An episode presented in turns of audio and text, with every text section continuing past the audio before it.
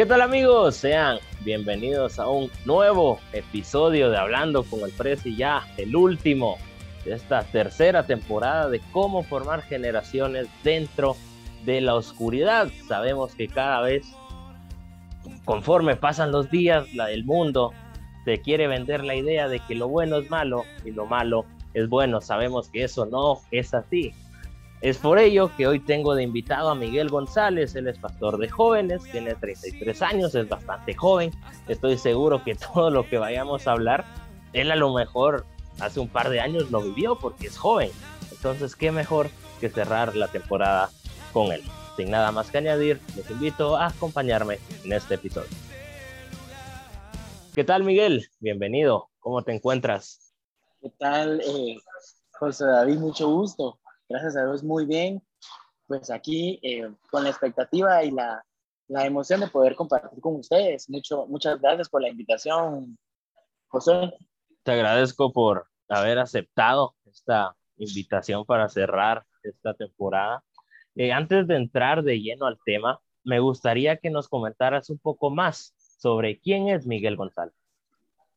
Bueno, a mí, te quiero contar o les quiero contar, eh, soy psicólogo clínico, eh, trabajo actualmente eh, con adolescentes en conflicto con la ley penal. Eh, y pues desde hace muchos años siempre me ha apasionado trabajar con niñez y adolescencia. Y te podría decir, Miguel González, aparte de que trabaja con jóvenes, también soy ministro de alabanza, me encanta hacer coreografías y me gusta cantar, te podría decir así como, te puedo decir que tengo el talento, ¿verdad?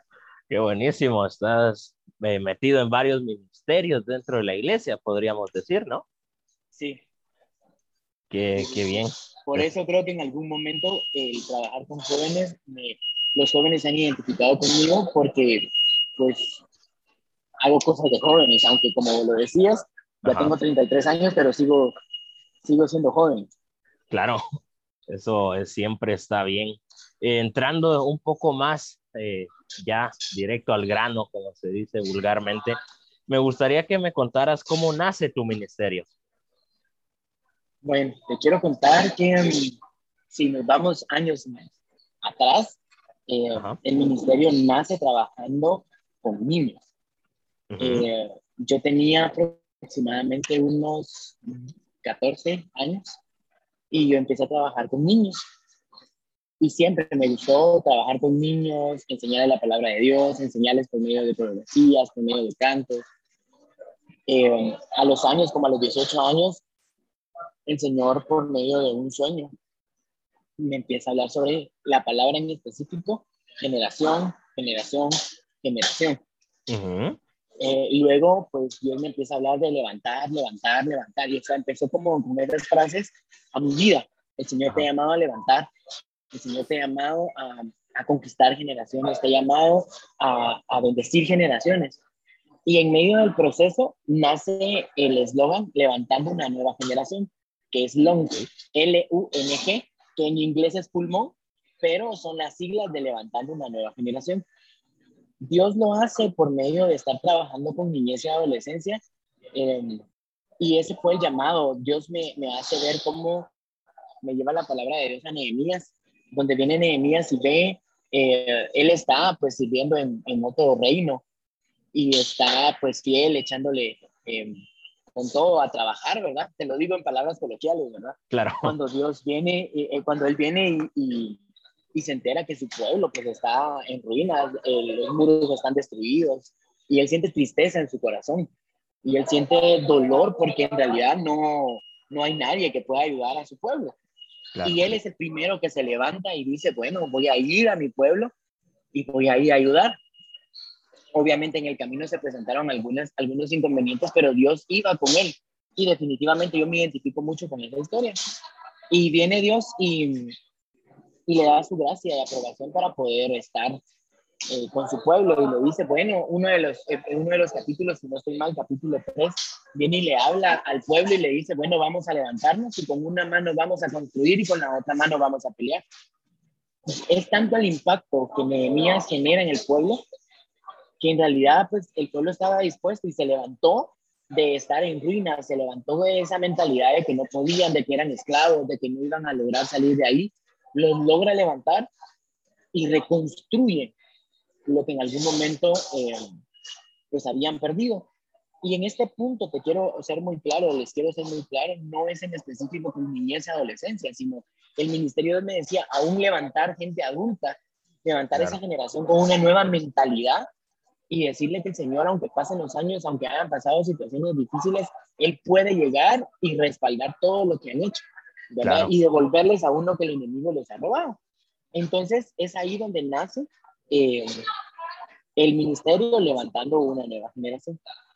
Qué, qué bonita historia que comenzás de niños, te pasás ahora jóvenes y por lo que mencionabas también adultos, qué, qué bien. Y qué bueno que hay personas así como, como vos o como seguramente hay varias más que están levantando generaciones en este tiempo que yo te diría, yo pues tengo 18 años, pero siento que esta, estos años, estos últimos tres años para acá, es la etapa más difícil, considero yo. No sé cómo lo verás, pero ya vamos a... Ajá. No, y que en realidad te lo digo, están, o sea, si lo vemos en la etapa de la adolescencia, están en una etapa donde encuentran su identidad y quiero felicitarte, la verdad, José, porque a tu corta edad pues, has podido definir tu identidad como hijo de Dios y, poder, y querer impactar con lo que estás haciendo por medio de este podcast, estás levantando a otra generación que escucha tu podcast y va a decir, wow, si él lo puede hacer, yo lo puedo hacer. Si es lo que viene en Nehemías y, y les dice, bueno, si el Señor está con nosotros, pues lo podemos hacer.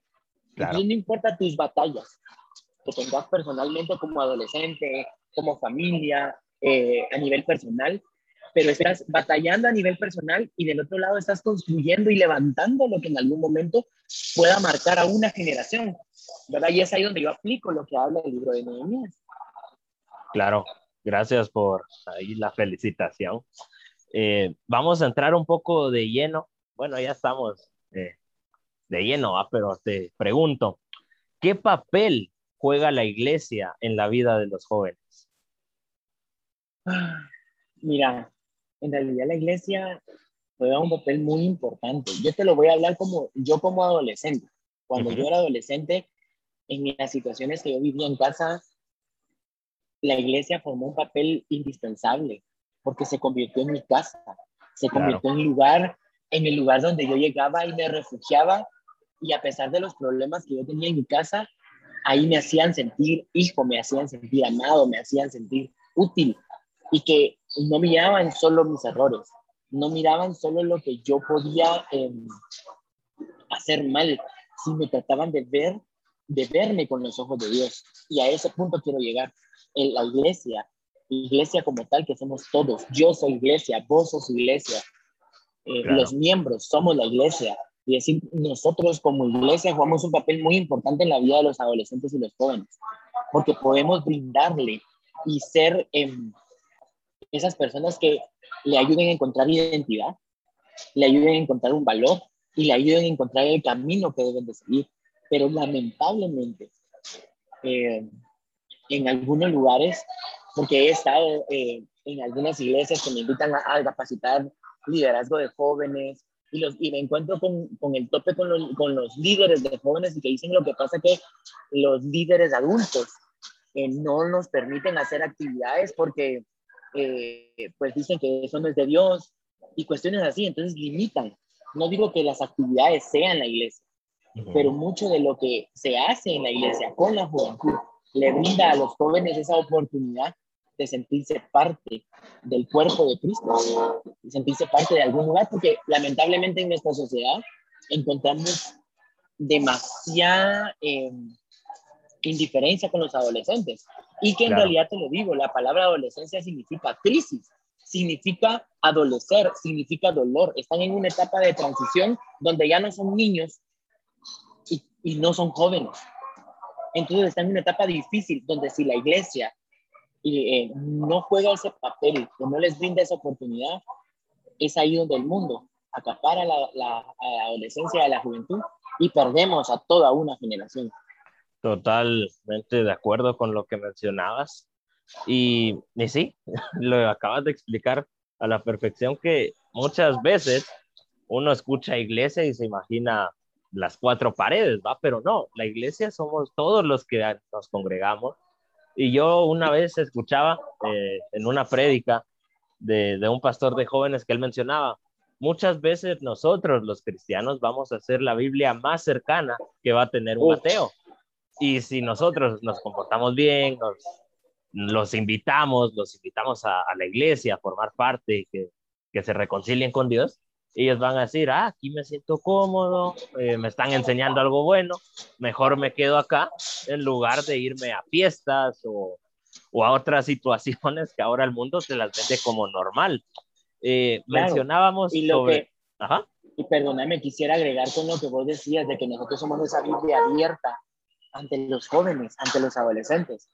Yo conocí hace tres años a un adolescente y él era, estaba muy reacio, muy eh, renuente a querer conocer de Dios y cuando le dije, mira, bienvenido, porque estuvimos en una actividad de jóvenes, le hablé y le dije, mira, sos bienvenido, y cualquier cosa que necesites apoyo, pues cuenta conmigo.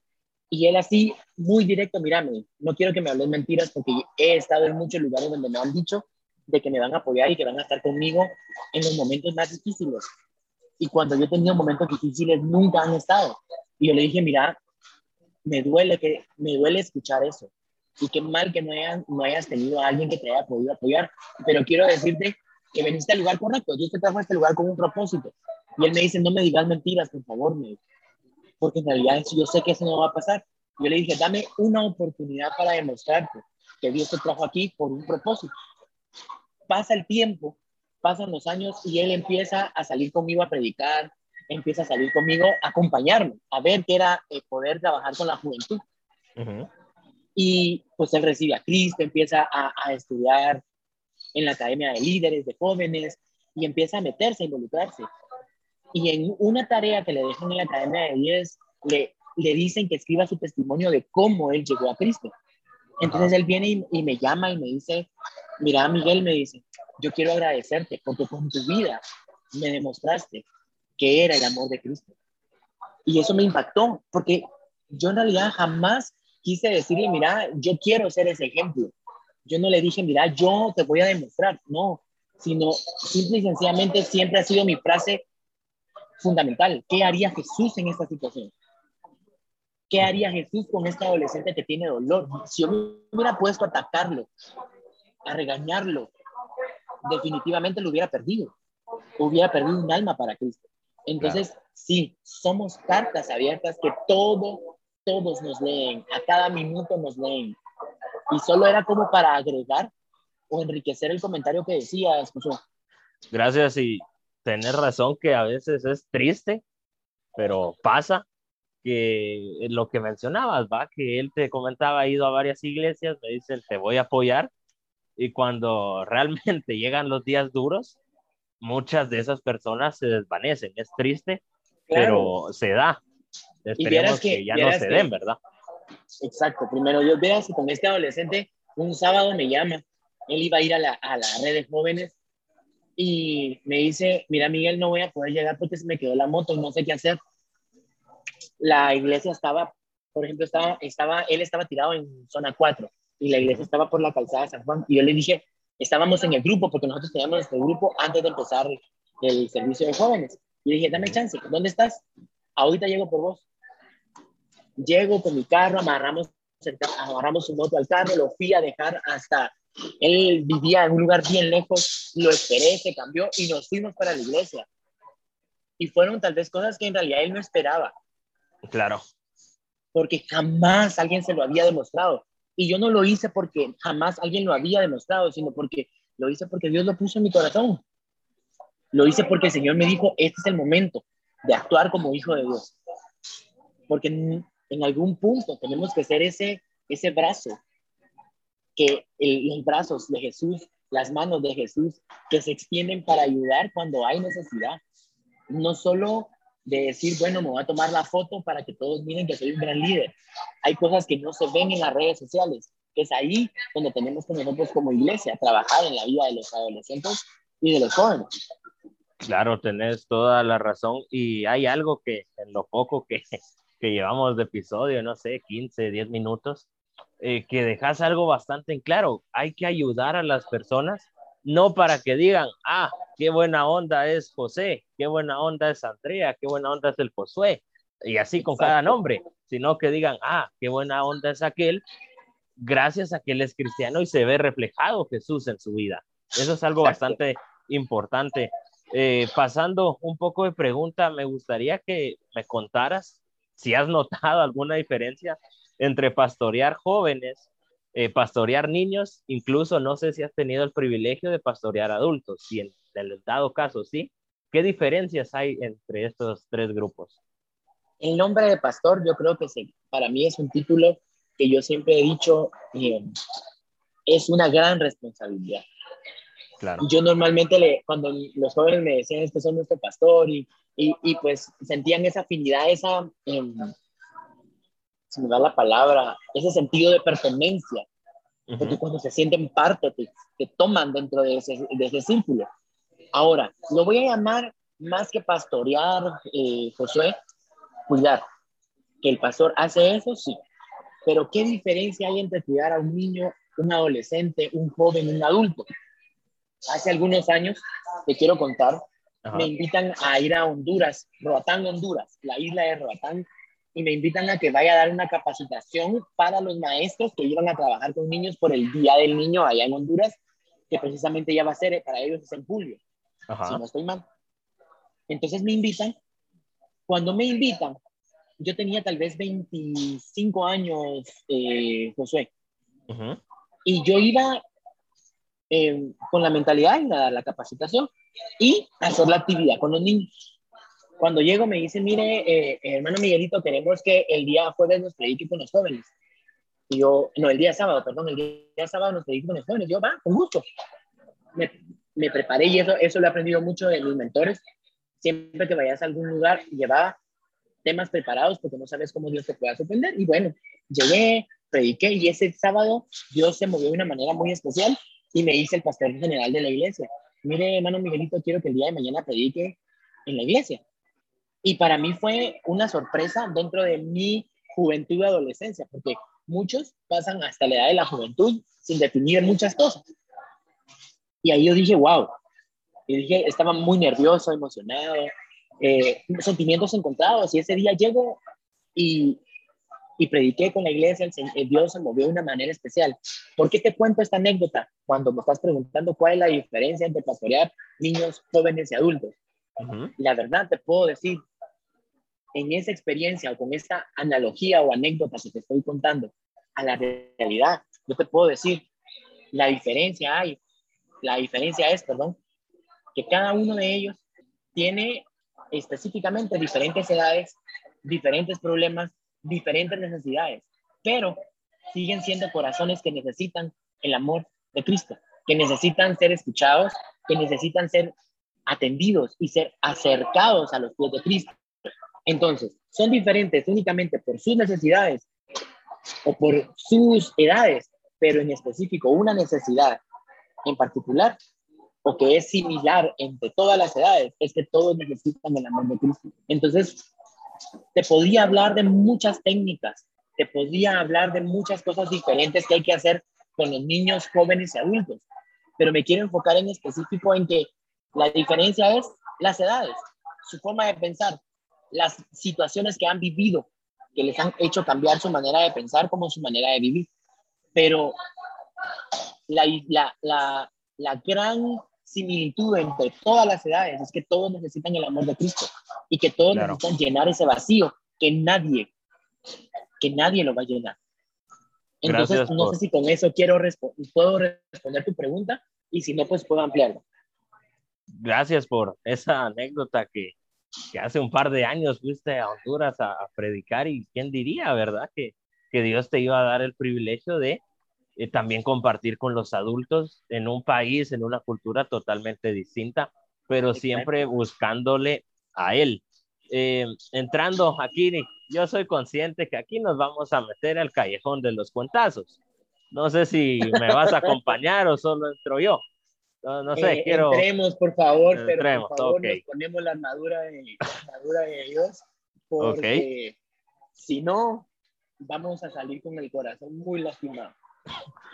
Eh, con eso en mente, te pregunto, claro, ¿por qué el mundo está como está? ¿En qué momento el pecado fue tanto que ahora es algo tan normal? ¿En qué momento las buenas costumbres de la familia tradicional, papá, mamá, hijos, ahora uno puede ver papá, papá, hijos, eh, mamá, mamá, hijos, un papá, dos mamás en una casa? ¿Por qué? ¿En qué punto la, la humanidad se distorsionó? Bueno, se distorsionó desde que Adán y Eva decidieron poner su mirada en sus necesidades y no en las promesas de Dios. Definitivamente yo he estado aprendiendo en este, en este último tiempo, Josué, vivimos en un mundo quebrado y se quebró desde el momento en que Eva pues y Adán tomaron decisiones no prudentes y decidieron satisfacer su necesidad de orgullo y no, y no fueron humildes. Si lo vemos desde Génesis hasta el día de hoy, se han visto situaciones muy similares a las que estamos viendo hoy. Sodoma y Gomorra no fue una excepción. Y te puedo decir, en realidad, no es de que hoy en día eh, el mundo esté peor. Lamentablemente el mundo, yo miraba una película donde dice que en 1968, si no estoy mal, hubo la primer marcha de mujeres lesbianas y, y transexuales que lucharon contra los eh, derechos de los llamados hoy LGTBI, que se llaman ahora. Entonces, pero ¿sabes qué es lo que pasa, José? Que vos hace 10 años no tenías tanto conocimiento, no estabas tan metido en lo que hoy estás metido y te das cuenta. Yo hace 20 años, 23 años, era un niño y ni me daba cuenta. Hoy mis sobrinos, mis sobrinos tienen 7, 8, 9 años. Para ellos su mundo es perfecto porque solo ven mamá, papá y algunas cosas que ven en la televisión que en algún punto sí ya no son tan normales como antes. Que dentro de la normalidad, mi normalidad puede ser anormal para vos y tu normalidad puede ser anormal para mí. Claro. ¿Me voy a entender con eso? Totalmente de acuerdo. Sí. Entonces, a la perfección. ¿A qué voy con esto, Josué? No es de que el mundo hoy esté peor o de que el mundo hoy esté colapsando. Sí, hay situaciones que en algún punto han avanzado, pero hoy vos y yo somos más conscientes de cómo es la vida. Vos y yo, em, y muchos de los que nos escuchan, han sido quitado el velo de sus ojos y se dan cuenta de cómo está la situación. Totalmente de acuerdo. Entonces, siempre han habido situaciones que han tratado de ir en contra de la naturaleza de Dios. Ellos, tanto eh, hombres como mujeres, que han tomado decisiones no prudentes o han tenido vidas difíciles, como te digo, soy psicólogo y me ha tocado abordar situaciones donde han vivido traumas desde la niñez y lamentablemente el trauma hace que las personas no vuelvan a ser iguales. Claro. Hay un antes y un después. Vivimos en un mundo quebrado donde el fin o el propósito del enemigo es matar, hurtar y destruir. Y lamentablemente voy a meter a la iglesia aquí nuevamente y me voy a meter yo, porque como dijiste, voy en primera fila en el callejón de los fantasmas. Cabal. Eh, lamentablemente la iglesia deja de trabajar cuando el diablo no deja de trabajar de lunes a, de lunes a domingo, las 24 horas del día. Entonces es necesario que si queremos levantar a una nueva generación con, en medio de esta crisis de identidad, porque definitivamente te puedo decir, hay una crisis de identidad. Ellos en algún momento, y lo digo con mucho respeto porque tengo personas, tengo familiares con situaciones similares, a, la crisis de identidad con LGTBI plus. Y yo te puedo decir, se lo decía a una persona de mi familia, yo a usted la amo, la amo con todo mi corazón y siempre va a contar con mi apoyo. Siempre va a contar y voy a estar para usted, para orar por su vida, para apoyarla y recordarle el camino correcto. Pero no comparto lo que está haciendo. No lo comparto, la respeto, la respeto, la amo pero no comparto lo que está haciendo. Y en ese momento ella recibió de mí amor, pero lamentablemente llegamos a un punto, a despreciar, a hacer a un lado, a etiquetar. Cuando son creación de Dios, son hijos de Dios, que sí, sus ojos han sido nublados, sus necesidades han sido puestas en otro enfoque y han sido satisfechas, sí, por un momento. Pero lamentablemente quiero responder tu pregunta, ¿por qué el mundo está como está? Porque dejamos de ver a las personas como Jesús nos ve. Dejamos de tener misericordia, dejamos de mostrar amor, dejamos de cumplir el mandamiento, amarás a tu prójimo como a ti mismo. Y empezamos a criticar, a tomar la piedra y a querérsela lanzar a la persona que tal vez no está bien dentro de nuestra verdad. Porque leía un libro que también se llama em, ay, se me fue el nombre, pero habla sobre la verdad, si hay una verdad absoluta, y no hay una verdad absoluta, en realidad, para la sociedad. Para nosotros como hijos de Dios, nuestra verdad es Cristo. Jesús es el camino, la verdad y la vida. Pero mi verdad puede ser la mentira de alguien que está, ha, sido dañado por la iglesia. Y entonces dice, si tú eres bueno, ¿por qué la iglesia hace esto?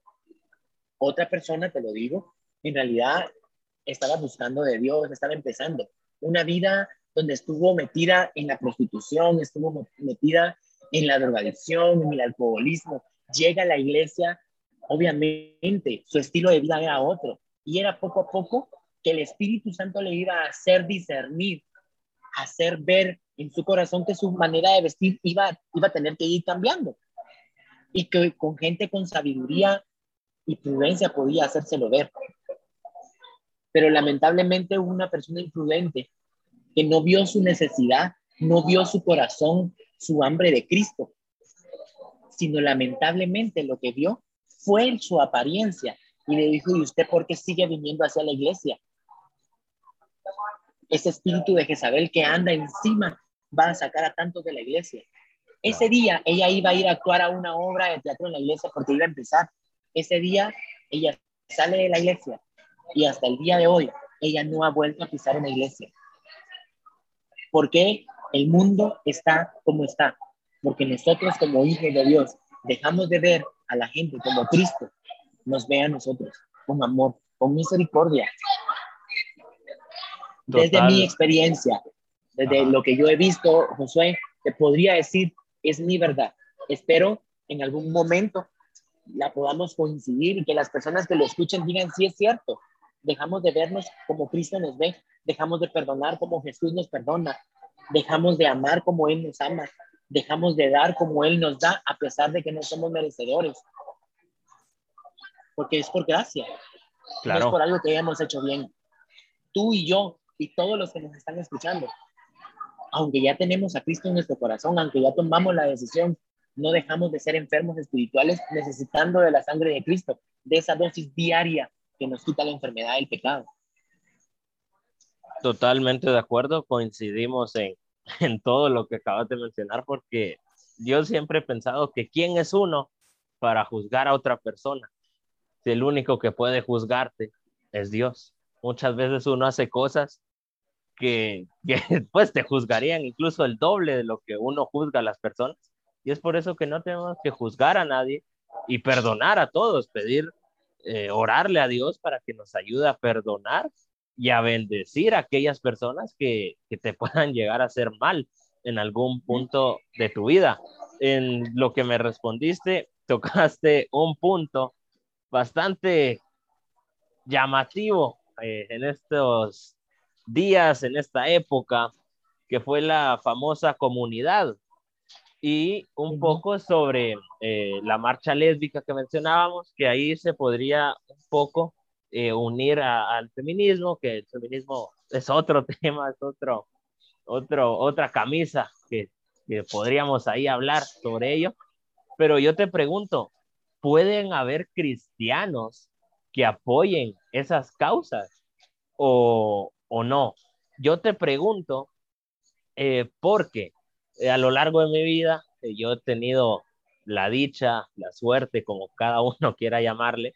Eh, primero nací en un hogar cristiano, toda mi vida me he congregado eh, en la iglesia, yo a día de hoy me sigo congregando a, a en la zona 5, bajo la cobertura del apóstol Sergio Enríquez, y yo he ido ahí toda mi vida. En mis 14 años de colegio, desde prekinder hasta quinto bachillerato, el colegio fue cristiano. Yo vivía en mi burbuja, como bien lo mencionabas, ¿va? De que los, eh, tus sobrinos ahorita son pequeños y ellos, para, para ellos el mundo es felicidad, no hay nada malo. Entonces yo decía, hombre, lo que ellos dicen que, en la universidad se van a ver cosas raras, que el mundo no sé qué, eso es mentira, pensaba yo. Hasta que ya llegamos a los últimos tres años de, de colegio, al ser un colegio cristiano, yo decía, fijo, aquí todos somos cristianos. En mi cabeza era imposible que alguien no fuera cristiano. Hacemos un censo con un compañero porque no me acuerdo por qué no estábamos poniendo atención en la clase, pero hacemos un censo y de los 17 que éramos, la, la mitad no eran cristianos, más de la mitad incluso no eran cristianos de la clase. Ahora ya del colegio seguramente muchos más. Y yo dije, no hombre, no puede ser. Empecé a hablar con ellos y me topé con algunos que, que apoyan eso sin ser cristianos. Pero volviendo a mi pregunta inicial, ¿qué pasa cuando en un grupo de jóvenes, en una iglesia, eh, en alguna familia, no sé, hay alguien que no es de, de esa comunidad ni de, del feminismo ni nada, pero tenés una hermana que te dice, sí, yo apoyo al, al, feminismo y todo, pero también soy cristiana. ¿Eso es posible? ¿O sería como mezclar agua y aceite? Era lo que yo tal vez te decía anteriormente, Josué. Mira, como te dije, yo en, mi experiencia he tenido adolescentes con esa situación y no lo quiero decir como una manera despectiva, quiero aclarar, sino porque en realidad em, han tenido en su vida momentos difíciles, como en mi familia he tenido personas con mentalidad, con decisiones para apoyar. Pueden haber en realidad yo te podría decir, cuando Cristo vino a nuestra vida, Él dijo, cambia tu manera de pensar para que cambie tu manera de vivir. Y a mí me encanta ese versículo. Em, en realidad viene esta parte y quiero como decirte, ¿por qué es que muchos cristianos en algún momento apoyan eh, y algunos no apoyan. Algunos van al otro extremo. En Romanos, precisamente Romanos 12.2, que sí lo quiero leer. Cuando un segundito. Dice, no vivan ya según los criterios del tiempo presente. Vivimos bajo criterios del tiempo presente. Vivimos bajo un tiempo donde sí, todos deberían de apoyar hoy las redes sociales, las series, ¿verdad? Ya hay más inclusión. Y qué bueno que nos están tomando en cuenta. Qué bueno. En algún punto te puedo decir que bueno, porque se van a dar a conocer cosas que no se dan a conocer. Va a haber gente que va a amar, va a haber gente que va a odiar, va a haber gente que va a despreciar, pero es algo que nos invita a Romanos 12 veces ya no vivir bajo los criterios, bajo los pensamientos. Esa es la versión que Dios habla hoy.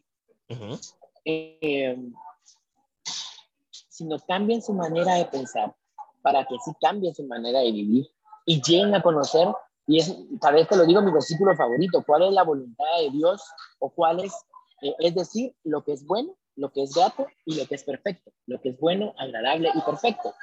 Entonces, deberían de haber gente, yo considero, como te lo decía con el ejemplo de esta eh, persona que yo le hablé y le dije, yo a usted la apoyo y cuente con mi ayuda. Cuando necesite, encontrarse con Cristo, cuente conmigo, yo voy a estar para usted, para apoyarle, pero no voy a compartir lo mismo porque no puedo. Va en contra de lo que yo creo, pero jamás te voy a hacer de menos, jamás te voy a hacer un lado. Yo tengo no negociables, cosas que Cristo a mí me ha dicho, no hacer. Pero hay situaciones que en realidad yo te digo, yo puedo hacer como mis no negociables, pero no puedo actuar como un cristiano cuadrado que dice, bueno, o un cristiano homofóbico, pues pasa. Ay, no, el pecado, que no sé qué, que no sé cuánto. No, ellos siguen siendo personas que necesitan de Cristo. Claro. Entonces, eh, no debemos de cerrarnos las puertas. No debemos de cerrarle las puertas. Al contrario, debemos darles a conocer el amor de Cristo en medio de estas situaciones. Mira, es una línea bien compleja. Es una línea bien compleja. Bien, bien em, eh, delgadita. Donde tenemos que tener cuidado en algún punto al momento de apoyar a la persona o apoyar la promoción de estos, de estos eventos. No negarles, no cerrarle la puerta a las personas, pero no participar en esas situaciones porque no es algo que Dios em, nos diga en su palabra. O sea, yo te puedo decir si nos vamos a Sodoma y Gomorra cuando llegan Los Ángeles, o tal vez la protesta o la marcha LGTBI plus que se dio en la Biblia, porque querían tener, y no digo con esto que ellos quieran hacer algo así, pero en su momento Lot dijo no, eso no es correcto. Totalmente de acuerdo con lo que mencionas que él estaba alrededor de situaciones muy difíciles, pero tuvo sus no negociables bien marcados. Es una línea, sin ninguna duda, muy, muy, muy extremadamente delgada eh, en lo que estamos hablando, pero creo que con lo que mencionabas, eh, respondiste a la perfección a mi duda que, que tenía. Ya hemos pasado eh, la mitad del episodio hace bastante tiempo. ya entrando un poco al final, te pregunto, no sé si te ha pasado a lo largo de, de tu vida. A mí me pasó eh, dos veces más o menos en el colegio, eh, cuando me daban el tiempo para dar la, dar la clase, yo no daba la clase como, como no sé, eh, compañeros, ¿quién se trabajó nazi? Que todos me digan una ballena, y yo cabal, apúntenlo en su cuaderno. No, yo daba las clases tipo prédicas, me movía, apuntaba, señalaba, yo me sentía que millones de personas me estaban escuchando. Y te pregunto, ¿te has topado con algunas personas que cuando has estado predicando de X tema, al final se terminan enojando con vos?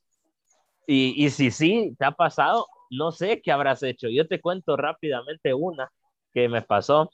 Eh, era 2019 más o menos, eh, de esa época de Semana Santa y todo. Eh, sabemos que en el colegio dan vacaciones y todo, una semana antes de vacaciones, eh, la maestra me dice, José, venga de la clase. Yo le digo cualquier tema y me dice el que usted quiera. Eh, yo empiezo a hablar sobre el amor, me acuerdo, el amor de Dios, lo que mencionábamos, ¿verdad? Que Dios ama a las personas, pero no ama al pecado.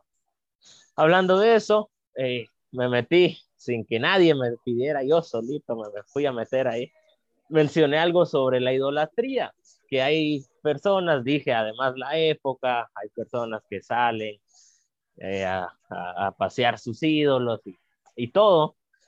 Y todos en la clase éramos nueve, me acuerdo. Ocho me estaban escuchando, yo termino, siete me dicen, a la voz que chilero estuvo, eh, sentí que me aprendí con vos, no sé qué. Pero una persona, yo no sabía porque era nueva, esa persona era católica. Y a mí nadie me dijo. Y yo solté la pedrada sin saber que ahí estaba ella, ¿va? Y ella se me acerca y me dice, no me gustó que, que atacaste a mi religión. Y yo le dije, discúlpame, yo en ningún momento la mencioné, incluso solo yo pude, dije eso, como te lo acabo de decir, no mencionamos ninguna, y que cada quien saque sus conclusiones. Y se me hizo un gran problema que hasta la maestra me, llamó y me dijo que no, que yo no dije nada malo, pero no sé, a mí me quedó algo así como, ay, la arruiné, ¿va? Pero ah, después sí me siguieron dejando hablar, entonces creo que no fue para tanto, pero no sé si te ha pasado algo similar, eh, no necesariamente con religiones, ¿va? Sino que vos digas algo y que alguien diga, ah, este tipo me la tiró a mí, no sé si te ha pasado. Fíjate que gracias a Dios no me lo han dicho. Pero no dudo que en algún momento con alguna enseñanza, la palabra de Dios eh, haga un, un rema en la vida de la gente o haga en algún momento una reacción que tal vez uno no espera. ¿A qué me refiero con esto? Eh, hay temas muy complicados sexualidad, fidelidad, em, el perdón, la religión. Y en realidad yo he aprendido en algún momento y me gusta mucho aclarar y es como sugerencia para los que nos escuchen.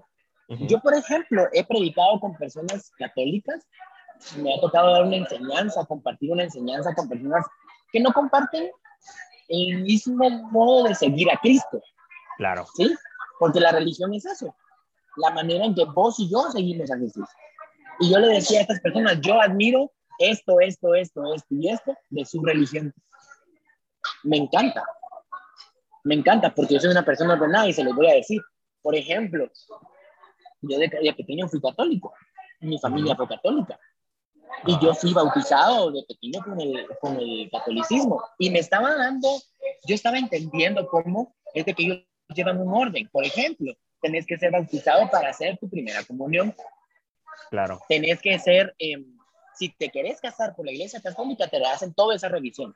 Si no estás bautizado, si no hiciste primera comunión, si no hiciste confirmación, no te puedes casar y te hacen pasar todo ese proceso. Yo diría, bueno, qué chilero el orden, me gusta.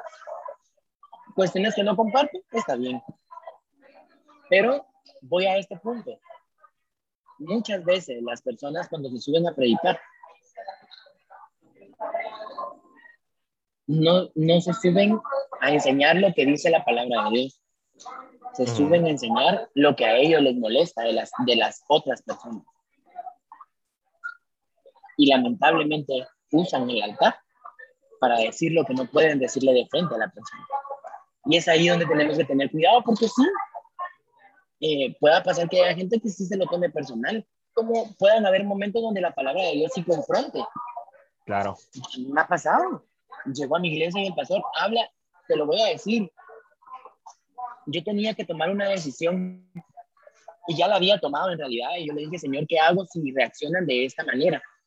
Porque, pues, obviamente yo como profesional, como mi, mi criterio como psicólogo, nuestra carrera es mantener el criterio y mantenerlo, porque es tu evaluación, es tu proceso de terapia que has tenido con la persona y mantenerlo. Y ese día el pastor habla, no te bajes de la cruz. El tema era no te bajes de la cruz. Y nos enseña cómo es que hay situaciones que tenemos que vivir que son difíciles y que muchas veces queremos defendernos, queremos hacer las cosas a nuestra manera. Y nos decía, ¿qué hubiera pasado si Jesús se baja de la cruz? Hubiera perdido toda la gloria que venía después para él por ser obediente. Más hubiéramos perdido nosotros toda la gloria que hoy recibimos, la misericordia. Entonces decía, ¿qué pasa si tú te bajas de la cruz y empiezas a poner ejemplos y te defiendes ante la gente que no te tienes que defender? Como hijo de Dios, no te bajes de la cruz. Y ese tema fue para mí, porque yo se lo había preguntado a Dios, ¿qué hacer? Eso fue domingo, al siguiente día, lunes, yo tenía la reunión a primera hora. Y efectivamente me empezaron a atacar, no por mi criterio como psicólogo, sino por otras situaciones. Y en mi mente era, Miguel, no te bajes de la cruz, no te bajes de la cruz, no te bajes de la cruz. Solo di las gracias, me levanté y le dije gracias por el tiempo, espero podamos platicar. Y ahí se quedó. Y me dice una amiga que es cristiana y me dice después, Miguel, ¿sabes algo? Yo conocí en vos a alguien que defiende su criterio y que nunca se queda callado y que dice lo que tiene que decir. Siempre ha sido bien prudente, pero decir lo que tenés que decir. Pero ¿sabes qué admiré? Que en esta reunión te quedaras callado porque demostraste mucha humildad. Y no lo hice para querer que ella me admirara, no lo hice, sino fui obediente a lo que el Señor me habló. Claro. Ahora, ¿por qué uno esta, esta situación? Sí, la palabra nos confronta, pero hay de tener cuidado. A mí me confronta la palabra cuando el pastor predica. Puede hacer que la palabra que yo esté dando hoy, lo que yo, los ejemplos que yo esté dando hoy, confronte a muchos de los que escuchen este podcast. Claro y digan, a la gran, me dio lo que yo necesitaba escuchar. Pero muchos vayan a decir, me enoja que hayan tocado este tema. Y se enojen y digan, ya no voy a seguir el podcast de José porque no me gustó el tema como lo abordó. Lamentablemente, José, va a pasarnos. Claro. Pero en lo que respecta a nosotros, en lo que respecta a nosotros que tenemos el privilegio de usar nuestra voz para compartir el mensaje de Cristo, tener prudencia, tener discernimiento, tener sabiduría y humildad al momento de subir un podcast, al momento de subir a predicar, al momento de subir a dar una enseñanza, al momento de tener la palabra y ser la voz de Dios, las manos de Dios, los brazos de Cristo. Porque sí es cierto, Dios es amor y también es fuego consumidor, pero muchas veces subimos solo con la última parte, a consumir. Cabal. Totalmente de acuerdo, lo que mencionas. Entonces, no sé si pude responder tu pregunta, compañero. Sí, tenés toda, toda, toda la razón en lo que estás mencionando que muchas veces la misma palabra te va a confrontar y te va a decir, si aquí dice que no hagas eso, ¿por qué lo estás haciendo? Y es donde las personas entran como en un conflicto y como bien mencionabas, muchas personas al escuchar cualquier tema y, que ellos apoyen eso y que escuchen a dos personas que digan no está del todo bien, van a decir no me siento cómodo y se van a ir bajando el barco. Pero nos estamos hablando la verdad, que está y tal vez como sugerencia Ajá. para las personas que nos toca enseñar, predicar. Yo siempre hago esta aclaración y lo quiero hacer ahorita. Yo no hablé eh, lo que hablé por alguien en específico, ni por algo en específico, sino respondí según la experiencia que he tenido. No significa que yo tenga todo el conocimiento. Sigo aprendiendo, sigo siendo una persona quebrada en proceso de construcción, sigo siendo enfermo y todos los domingos, todos los días que me acerco a Jesús, voy al hospital para que me siga curando y me siga sanando. Entonces, que Dios me dé la oportunidad hoy de compartir no significa que yo sea perfecto, ni que ya lo haya alcanzado todo, como dice la palabra, pero prosigo el camino del supremo llamamiento hasta llegar a la estatura del varón perfecto, porque ese es el llamado que el Señor nos dio. Claro. Entonces, tomando como ejemplo lo que acabo de decir, si en algún momento el Señor te habla a tu corazón, Josué, sobre algún tema y tenés que hablarlo y es algo difícil, siempre hacer la aclaración de que no lo estás diciendo por alguien, por algo en específico, sino en específico lo, decir lo que el Señor se llevó en tu tiempo de meditación para compartir. Gracias por el consejo. Eh, ya estamos entrando hoy, sí, al, al, final del episodio, pero antes de terminar, me gustaría que dieras un consejo a los jóvenes que están escuchando esto. Ok, muchachos, muchachas, patojos, patojas, adolescentes. Eh, en Honduras dicen, dicen hipotes, hipotas. Eh, tal vez lo llegan a escuchar en Honduras. Yo lo voy a compartir para que lo lleguen a escuchar mis amigos de Honduras. Buenísimo. Eh, consejo para ustedes como jóvenes.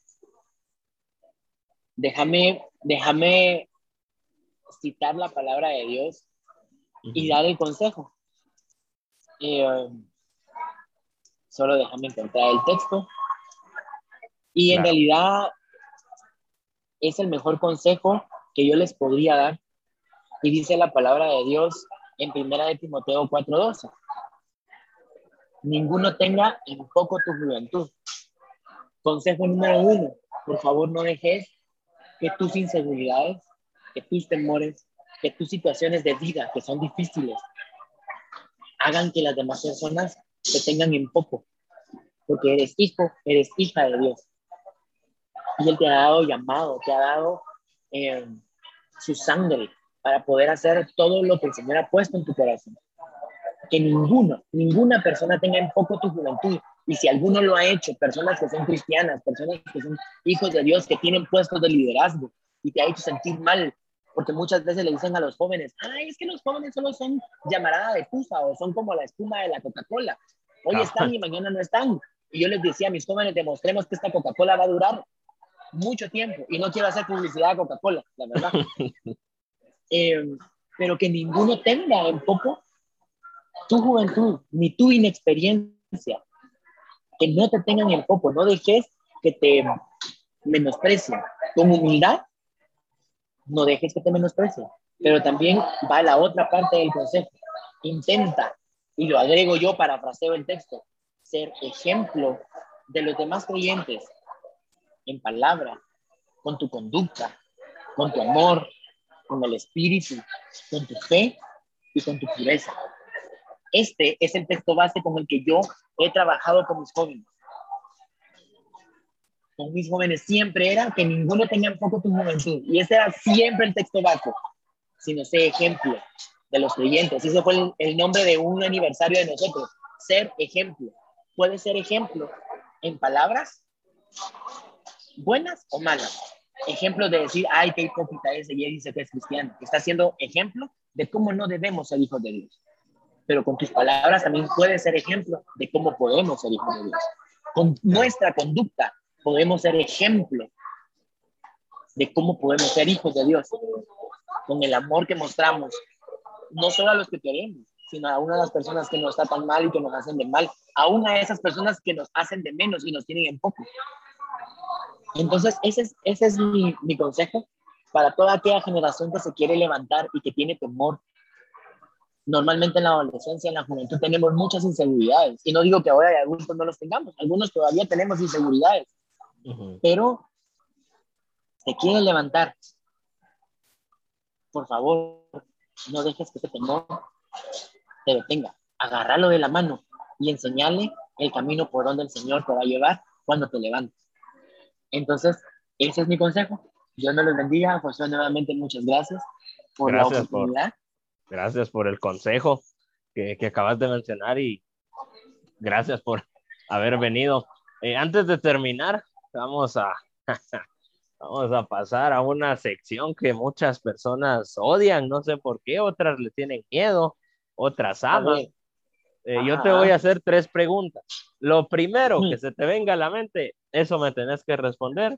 No necesariamente tiene que ser eh, relacionado al tema. Eh, ahorita okay. hablamos sobre generaciones, sobre la Biblia y todo, pero yo te podría preguntar de deportes, por ejemplo, eh, de política, de salud, etcétera, etcétera.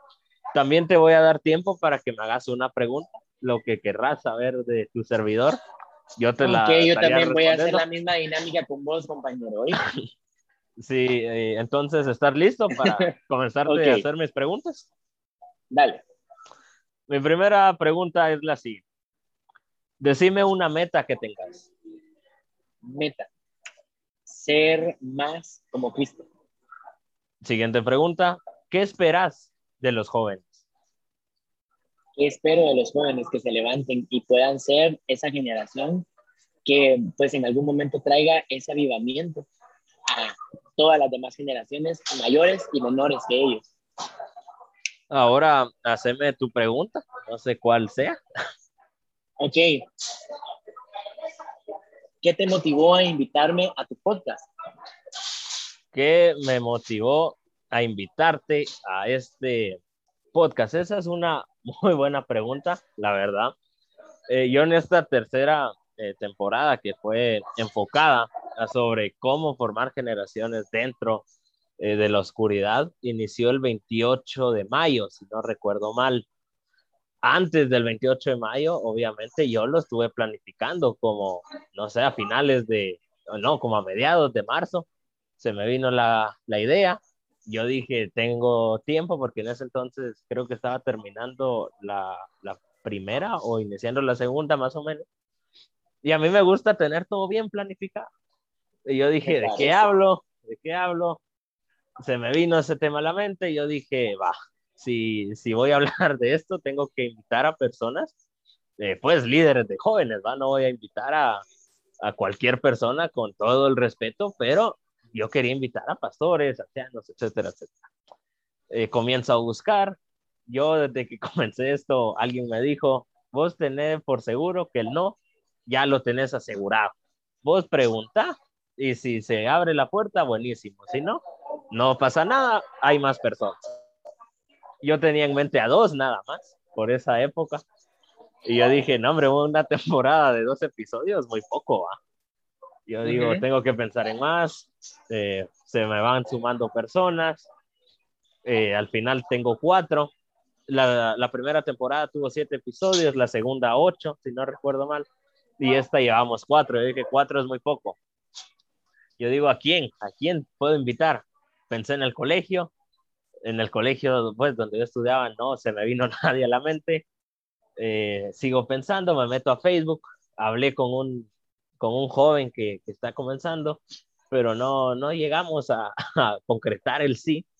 Y yo digo, no, hombre, ¿a quién? No, no sé qué, qué hacer. Estaba ya desesperado. Una noche me voy a dormir. Al día siguiente agarro mi teléfono, me meto a, Facebook. Eh, no soy mucho de Facebook, yo la verdad me la paso solo en Instagram, pero esa, esa mañana me dio por ver Facebook y me sale algo tuyo. Y yo digo, primero, ¿él quién es? ¿Por qué lo tengo agregado? Y después recordé que un día del niño del 2016, 17, si no recuerdo mal, habías llegado a predicar al colegio, yo lo recuerdo, fue un día del niño. Y, y me acordé que mencionaste varios puntos interesantes y yo dije, ok, esto es como un punto a favor. Me meto a tu perfil y lo primero que veo en tu biografía es levantando nuevas generaciones. Yo digo, este es. Fue como una confirmación con lo que tenías en tu biografía. Yo dije, ¿para qué seguir buscando? Aquí lo tengo claro.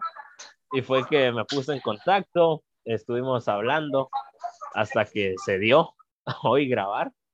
Y, y quién iba a decir que estaríamos cerrando esta temporada con, con, tu, con tu visita acá, que ya que sé que sos psicólogo por lo que mencionabas a lo largo del, del episodio, esperemos que no sea la última vez que, que puedas venir. Yo tengo pensado hablar sobre otros temas un poco distintos, no meramente de la iglesia, pero creo que si me permitís, yo te invito, estás totalmente invitado y esperemos poder, poder contar con tu participación en próximos episodios. Ahí ya queda en tus manos, a mí me encantaría.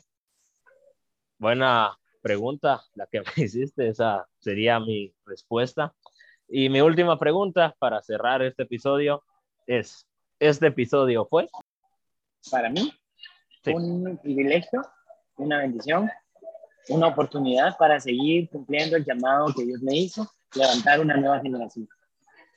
Gracias por haber aceptado. Pues sí, ya estamos quedando despedidos de este episodio y de esta temporada, que qué rápido se nos fue, la verdad, pero siento que le sacamos todo el jugo, aunque quién quita que en un futuro no haya una temporada 2.0 sobre el mismo tema. Te dejo el tiempo para que te despidas, mandé saludos, no sé, el tiempo es tuyo. Muchas gracias, Josué. Gracias a todos los que van a escuchar este podcast.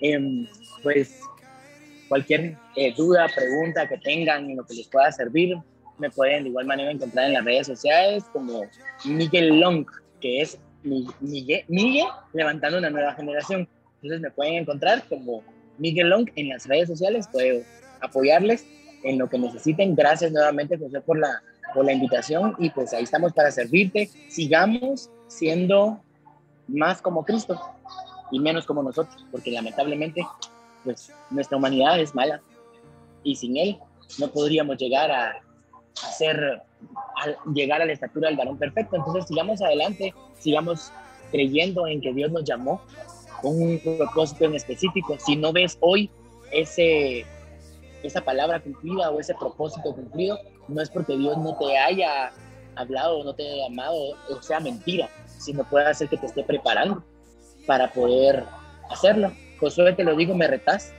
como hijo de Dios, como persona ya grande de 33 años. Admiro tu dedicación, tu, tu entrega y te felicito. Y te invito a que sigas adelante y sigas levantando una nueva generación por medio de este podcast. Dios te bendiga. Muchas gracias, gracias a todos por escucharnos. Gracias por, por la felicitación y por todo lo que me acabas de decir ahí.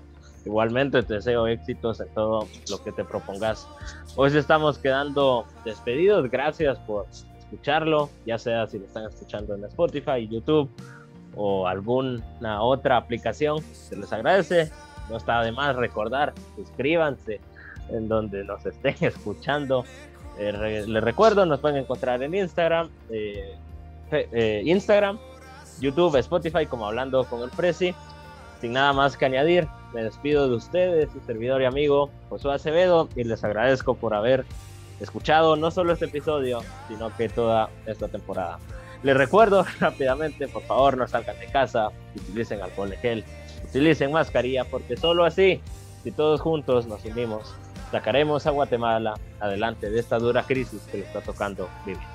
Ahora sí, que Dios les bendiga pasen una excelente semana.